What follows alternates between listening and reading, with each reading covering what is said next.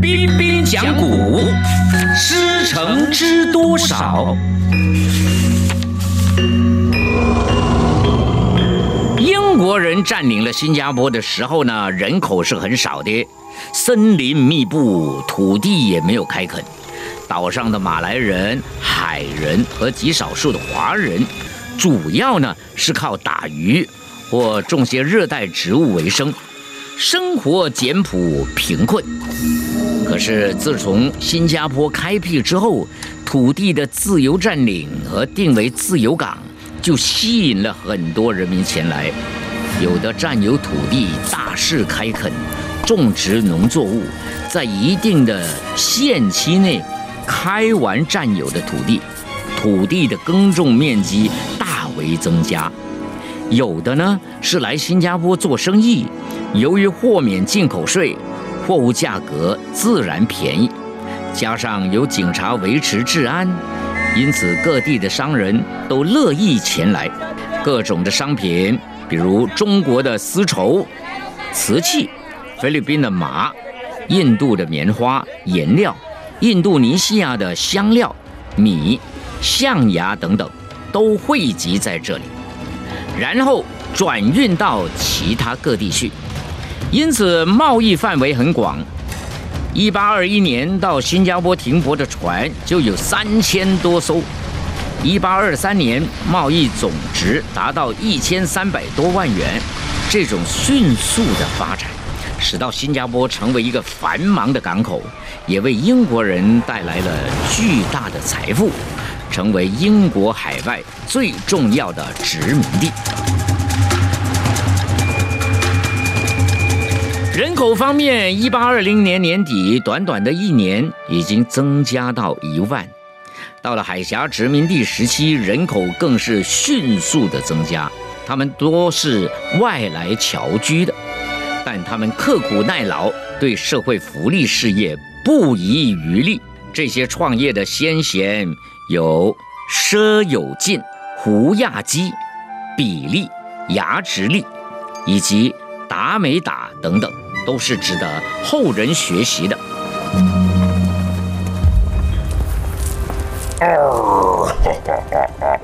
新加坡的贸易虽然发展的很快，但是。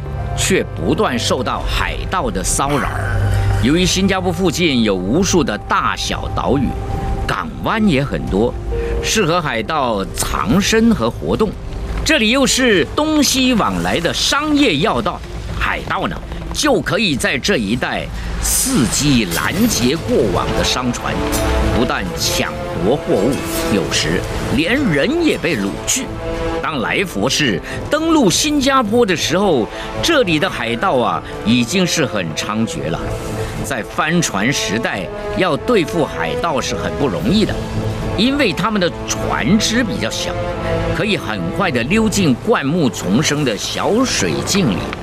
官方的大船和战船可以说是无用武之地呀，这就加强了海盗的活动。当地的商业和治安呢大？受威胁，使到海峡殖民地的当局啊非常头痛。黑爹的黑爹的黑爹，要等到汽船应用后，这里的海盗才受到全面扫荡。一八三六年，英国皇家海军底部开始在海面巡逻。第二年，启用汽船迪亚纳号，积极进行追捕海盗之后。才给予新加坡以南的海盗重大的打击。到了1855年以后，海盗已经不再是严重的问题了。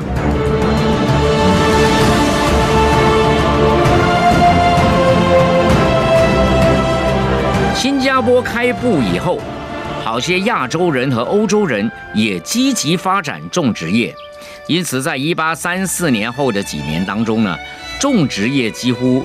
就要和转口贸易同时并重。来佛士相信新加坡的土壤和气候十分适合种植香料，因此不久许多农作物在岛上成长起来。华人在郊外开辟了甘蜜园和胡椒园。华人领袖陈金生胡亚基、佘有进都有经营种植业。欧洲人也种植了甘蔗、咖啡和椰子等等。美国驻新加坡领事马里士他，在沿着马里士他路一直到加冷河的地方，种有一大片的甘蔗园。当时人们对农作物的种植情绪很高，不论什么人，只要在屋前或屋后有一点点的空地，都会用来种植香料作物，特别是豆蔻。因此，在那个年代，种植业。呈现一片繁荣。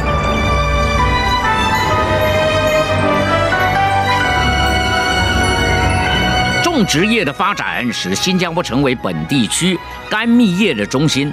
在一八三九年的产量有四万八千担。价值达九万六千元，当时有不少华人还到对岸的柔佛去披荆斩棘，种植甘蜜和胡椒等经济作物，使到面积广大的柔佛成为新加坡的直接腹地。不过，种植业的好景并不长久，由于市场供过于求，价格狂跌，作物的病害以及原地里老虎经常出没，伤害人畜。造成所有香料种植园无人问津，任其荒芜，以致贸易与种植的盈利差距很大。新加坡的前途形势非依靠转口贸易不可。师承知多少？全部播送完毕，请留意彬彬讲古师承知多少彩蛋篇。即刻上 Me Listen 应用程序收听更多彬彬讲古的精彩故事。你也可以在 Spotify、Apple Podcasts 或 Google Podcasts 收听。